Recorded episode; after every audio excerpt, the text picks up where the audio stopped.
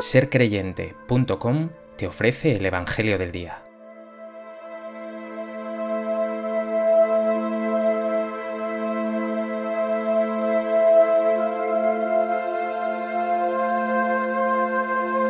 Del Evangelio de Lucas. En aquel tiempo Jesús les dijo, Os echarán mano, os perseguirán entregándoos a las sinagogas y a las cárceles, y haciéndoos comparecer ante reyes y gobernadores por causa de mi nombre. Esto os servirá de ocasión para dar testimonio. Por ello, meteos bien en la cabeza que no tenéis que preparar vuestra defensa, porque yo os daré palabras y sabiduría a las que no podrá hacer frente ni contradecir ningún adversario vuestro.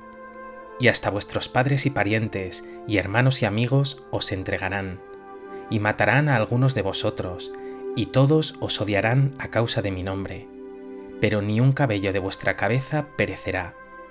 Con vuestra perseverancia salvaréis vuestras almas.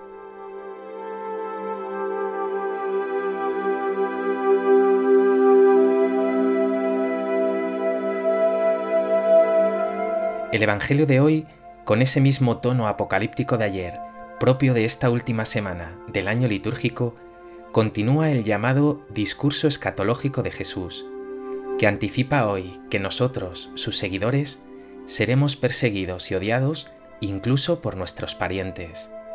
Pero nada podrá con nosotros, dirá Jesús, ni un cabello de vuestra cabeza perecerá. Con vuestra perseverancia salvaréis vuestras almas.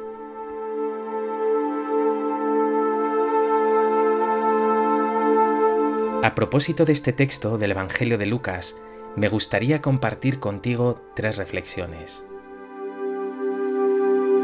En primer lugar, Jesús presenta la persecución de sus discípulos como señal precursora de la manifestación del reino.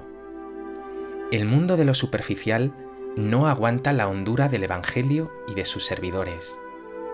La mentira que nos rodea no soporta la verdad. Jesús fue duramente perseguido, sus seguidores lo seremos también. Así lo dice en muchos otros lugares. Un discípulo no es más que su maestro. Si al dueño de la casa lo han llamado Belcebú, cuánto más a los criados. Si el mundo os odia, sabed que me ha odiado a mí antes que a vosotros. Se hace así real la bienaventuranza anticipada por Jesús. Bienaventurados vosotros cuando os odien los hombres y os excluyan, y os insulten, y proscriban vuestro nombre como infame por causa del Hijo del Hombre.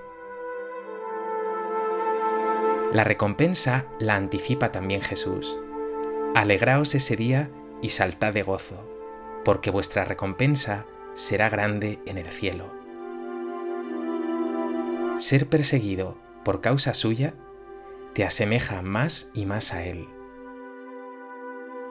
¿Te has sentido tú ridiculizado, rechazado, incluso perseguido por ser cristiano y coherente con tu fe?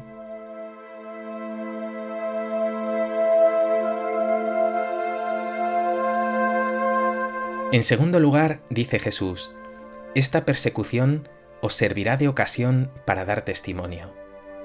Si lo llevamos hasta el extremo, los testigos más valientes y radicales han sido los mártires. De hecho, la palabra griega martiría significa testimonio. No hay mayor testimonio que ser perseguido por Jesús. La persecución no es un dejarse pasivamente despreciar, sino un momento activo y espléndido para dar la cara por Jesús, para que se manifieste el poder de la verdad, la luz del amor y de la paz. Un ejemplo radical, Maximiliano Kolbe, un franciscano que fue llevado a un campo de concentración y eligió sustituir a un padre de familia al que iban a aniquilar arbitrariamente. ¿No es este un testigo maravilloso de Jesús, un testigo de que no hay mayor amor que dar la vida, de que su esperanza es mayor que este mundo que pasa, de que hacer el bien triunfa, incluso en un contexto monstruoso como ese, un campo de concentración nazi? Así son los hijos de Dios. ¿Estás tú dispuesto a dar testimonio en medio de los tuyos exponiéndote a ser avergonzado o rechazado?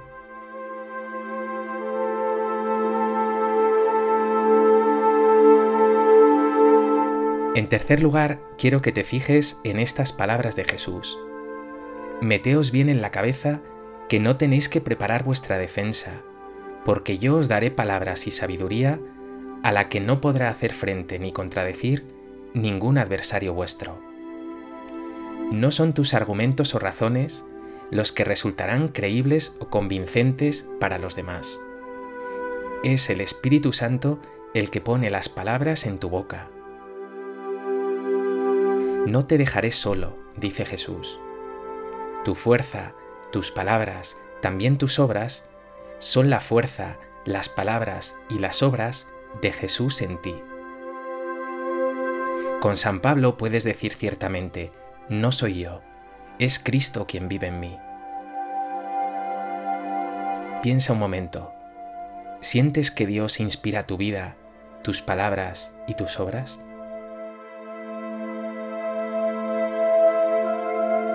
¿Le pides al Señor en tu oración que se haga presente en ti?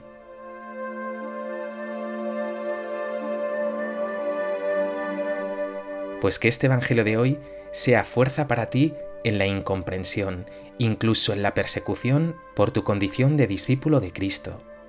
Que como los grandes santos y mártires des testimonio en tu vida del amor y la gracia de Jesús. Y no dejes de pedir al Espíritu Santo que ponga en tu boca palabras de vida y en tus manos la sanación y las caricias de Dios.